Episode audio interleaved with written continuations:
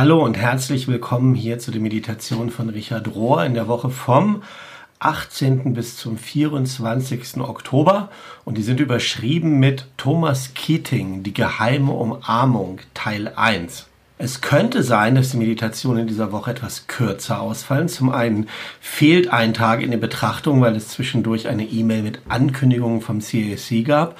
Und zum anderen, das werde ich ja gleich merken, weil es viel um Gedicht und Poesie geht und ich da mir nicht zutraue, alles zu übersetzen und es so mehr ein bisschen Umschreibung gibt und das kürzer wird. Legen wir los.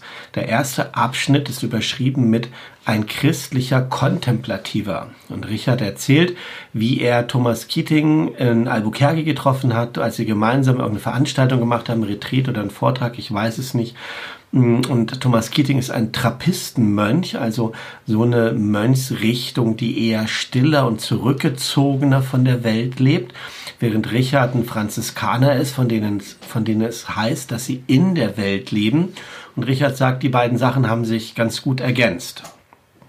Thomas Keating hat etwas, was sich Gebet der Sammlung, Centering Prayer, nennt, schon vor dem Zweiten Vatikanischen Konzil in die Welt gebracht. Und später hat er noch ähm, so Sachen aus moderner Psychologie oder Lehren aus dem Zwölf-Schritte-Programm mit dazu geführt. Und ähm, es gibt das von mir noch eine gute Einführung in dieses Gebet der Sammlung nach einem Buch, das genauso heißt, Gebet der Sammlung, auf Deutsch auch von Thomas Keating. Da sage ich später noch mal ein bisschen mehr dazu. In den zwei Wochen jetzt, in den nächsten zwei Wochen in dieser oder darauffolgenden, bei der Meditation wird es um die letzte Publikation von Thomas Keating gehen, namens Die geheime Umarmung. Und das Ganze ist eine kleine Kollektion von Gedichten, die Thomas Keating so ziemlich in den letzten Monaten seines Lebens geschrieben hat.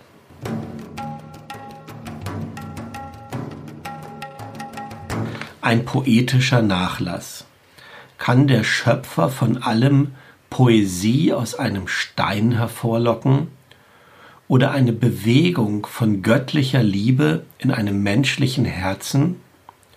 Alles ist möglich für den Schöpfer, der alles geschaffen hat, der es liebt, das Unmögliche zu manifestieren in unendlichen Konfigurationen. Das ist jetzt doch der Versuch von einer 1 zu 1 Übersetzung von einem der Gedichte hier. In den Meditationen jetzt wird viel Cynthia Bourgault zu Wort kommen vom CAC, die sich selber viel mit Thomas Keating beschäftigt hat. Und hier erklärt sie am Anfang, warum sie überhaupt glaubt, dass diese Gedichte so wichtig sind von ihm. Sie sagt, erstens, weil diese Gedichte einen sehr intimen Einblick in die letzte Phase von Thomas eigener spiritueller Reise geben. Er ist vollständig hineingewachsen am Ende in etwas, was er selber ein einheitliches Bewusstsein nennt. Andere würden heute sagen, vielleicht non-duales Bewusstsein oder so ein Bewusstsein von All-Eins-Sein oder Verbundenheit. Zweitens, weil es uns einen kleinen Einblick gibt auf den Weg, der gegangen werden muss, um all, um dieses Stadium zu erreichen. Es fällt einem nämlich nicht wie eine reife Frucht vom Baum, sondern steht am Ende von vielen Anstrengungen und Selbsterkenntnis dadurch, dass das Selbst stirbt, was manche die lange dunkle Nacht der Seele oder die Wildnisreise nennen. Drittens zeigt uns Thomas mit all diesen Sachen eine Metapher für die Reise ins Unbekannte. Und das ist absolut relevant für unsere Welt heute. Denn egal wie weit ein Einzelner auf dieser Wildnisreise ist zum einheitlichen Bewusstsein, ähm, zu lernen, sich in das Unbekannte hineinzulehnen, mit Paradox und Nichtwissen umzugehen, Kreativität zu feiern, ohne sich vom Schmerz abzutrennen. All das sind Fähigkeiten, die nicht nur ein Einzelner braucht, sondern die wir als Menschheit heute kollektiv brauchen für den Weg hin zu einem neuen Anfang. Und die Gedichte von Thomas Keating zeigen uns all diese Sachen auf und deshalb sind sie eben wichtig.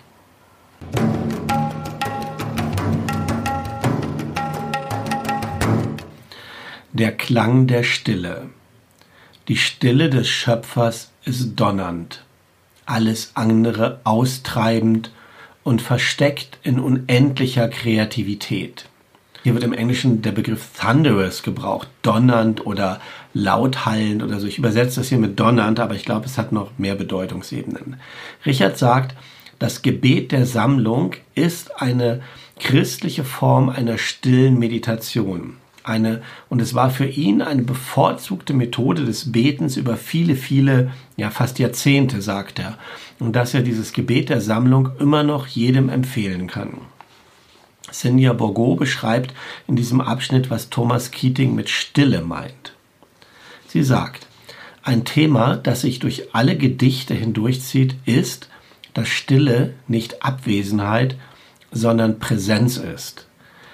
Wenn jemand anfängt mit seiner Meditationspraxis, ist die Stille oft so ein innerer Ort, manchmal eine innere Wüste, in die wir eintreten, um dann Botschaften von Gott zu hören. Aber wenn wir weiter hineinwachsen in das Gebet der Sammlung oder irgendeine andere Meditationspraxis, dann beginnen wir uns umzuorientieren. Wir werden auf die Stille selbst fokussiert. Wir hören auf, nach Inhalten zu suchen, nach Botschaften und entdecken, dass die Stille selber Gewicht hat, dass sie tiefer ist, Präsenz hat, Gestalt hat und dass sie sogar einen Klang hat. Und Thomas Keating ermutigt uns, diesen Klang der Stille mehr und mehr zu hören und sagt später auf seiner Reise, dass diese Stille donnernd wird. Er sagt sogar, dass diese donnernde Stille die größtmögliche Intensität von göttlicher Gegenwart ist, die wir von Angesicht zu Angesicht ertragen können. Für Thomas Keating ist Kreativität man müsste das ja vielleicht noch weiter übersetzen, so mit Schaffenskraft, Tatkraft oder kreative Tatkraft, so ein kreatives Aktivwerden. Ja, das alles ist das diffuse Aufleuchten von Gott. Was dann dazu führt, dass wir unseren Schöpfer nicht nur in der donnernden Stille, nicht nur in direkter Präsenz erfahren, sondern im Tanz des Lebens selber, weil Gott in alles hineingewoben ist. Und beide Wege sind gut, denn sie fließen beständig ineinander.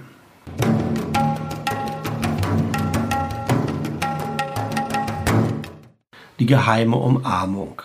Auch hier würde ein Gedicht stehen, aber es ist lang und schwer, das kann ich definitiv nicht übersetzen. Aber Cynthia Bourgo sagt dazu Folgendes.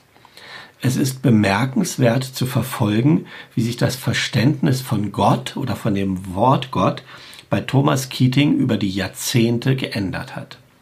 In den 1980er Jahren noch hat er das Wort Gott benutzt wie eine Vaterfigur und er hat dann damals mehr daran gearbeitet, wegzukommen von so einem strafenden ähm, Vaterfigur, vor dem man sich fürchten muss, hin eher zu so einem göttlichen Therapeuten.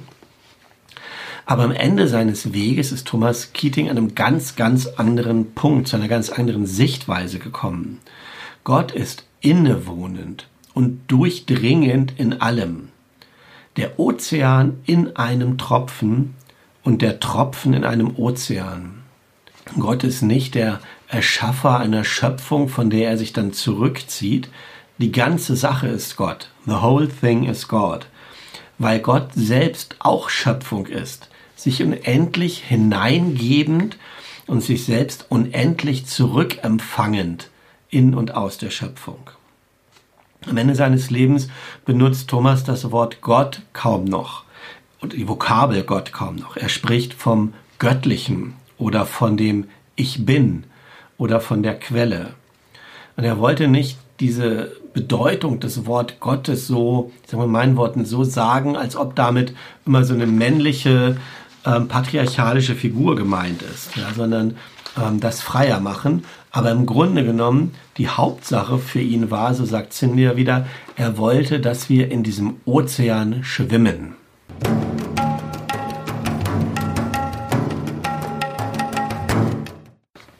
Die dunklen Nächte.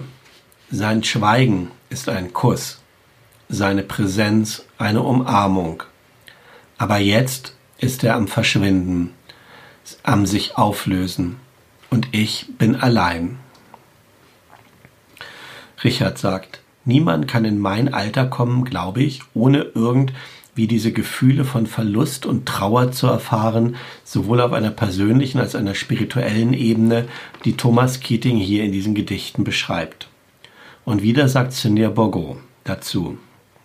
dieses Gefühl von Freude, dieser Flow von Einssein, der die letzten Jahre von Thomas Keating charakterisiert, das alles ist nicht einfach so passiert. Für die meisten von uns, einschließlich Thomas selbst, kommt das am Ende von schmerzhaften Perioden des sich Auflösens, des Abstreifens, des Klärens, die klassischerweise die dunkle Nacht der Seele genannt werden. Und eigentlich sind es zwei dunkle Nächte. Die erste wird die dunkle Nacht der Sinne genannt und die kommt typischerweise am Anfang der Reise. Sie demaskiert unser gewöhnliches emotionales Programm zum Glücklichsein, diese versteckte Agenda, die wir haben, von unserem falschen Selbstsystem geleitet. Und wir lernen dann nicht mehr an all diese sinnlichen Dinge anzuhaften. Das ist die erste dunkle Nacht. Die zweite dunkle Nacht kommt später auf der Reise und ist radikaler und schmerzvoller, weil sie an die Wurzeln des falschen Selbstsystems rangeht.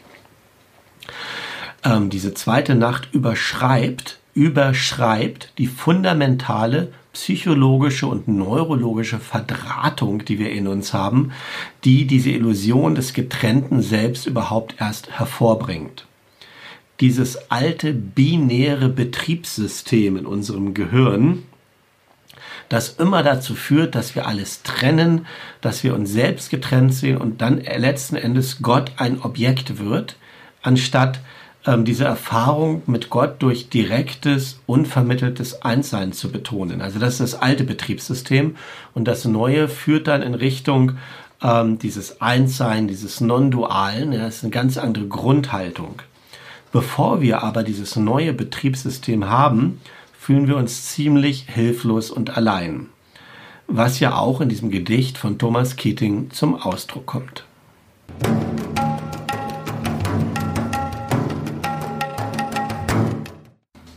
Was die Mystiker wissen. Am Ende nochmal Richard über die Rolle von Kontemplation. Er sagt, für viele Leute heutzutage ist Kontemplation ein altmodisches Wort. Aber im Grunde genommen beschreibt es oder meint eigentlich die verzweifelte Suche nach Gott durch einen inneren Dialog. Also etwas sehr Modernes und Existenzielles. Die Seele wächst dichter an Gott heran durch unsere Bereitschaft, das falsche Selbst loszulassen. Diese Tyrannei der Gefühle, die Sucht nach Selbstbestätigung, die falschen Versprechen unserer Kultur. Ich glaube, dass die meisten Menschen in der westlichen Welt noch nicht wirklich die Person getroffen haben, die sie selbst wirklich sind. Die meisten von uns leben unser Leben in einem beständigen Strom von Ideen, von Image, Self-Image, also Selbstbildern und Gefühlen und denken dann, all das sei unsere eigene Essenz, was uns ausmacht. Aber in Wahrheit ist es auf dieser Ebene so. Nicht ich habe eine Idee, die Idee hat mich. Nicht ich habe dieses Gefühl, das Gefühl hat mich. Und wir müssen entdecken, wer dieses Ich eigentlich ist. Wer sagt ich, wenn ich ich sage? Und deshalb haben wir diese Mensch, haben wir diese Sehnsucht nach Menschen mit einer größeren oder weiteren Seele, die diesen Weg schon ein Stück gegangen sind, wie die Mystiker, die das Chaos in sich selber, all diese Widersprüchlichkeiten aushalten können und die uns ermutigen, dass wir dasselbe tun. Und Richard sagt, ich bete, dass wir alle solche Leute in unserem Leben treffen.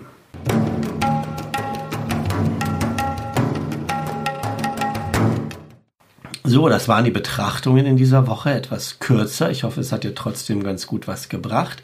Die Übung, die am Ende beschrieben wird, ist eine Anleitung, eine wirklich kurze Anleitung für dieses Gebet der Sammlung. Und ich lasse das, weil entweder weißt du schon, wie das geht und machst das dann, so mit ruhig werden, still werden, atmen, nicht anhaften, sich ein Gebetswort suchen und so. Ich glaube, dass das mit dieser kurzen Beschreibung nicht gehen würde, das neu zu lernen. In dem Fall würde ich dir dann empfehlen, dieses Buch zu holen, zum Beispiel das Gebet der Sammlung von Thomas Keating oder einen Kurs zu besuchen oder das wirklich lernen zu praktizieren.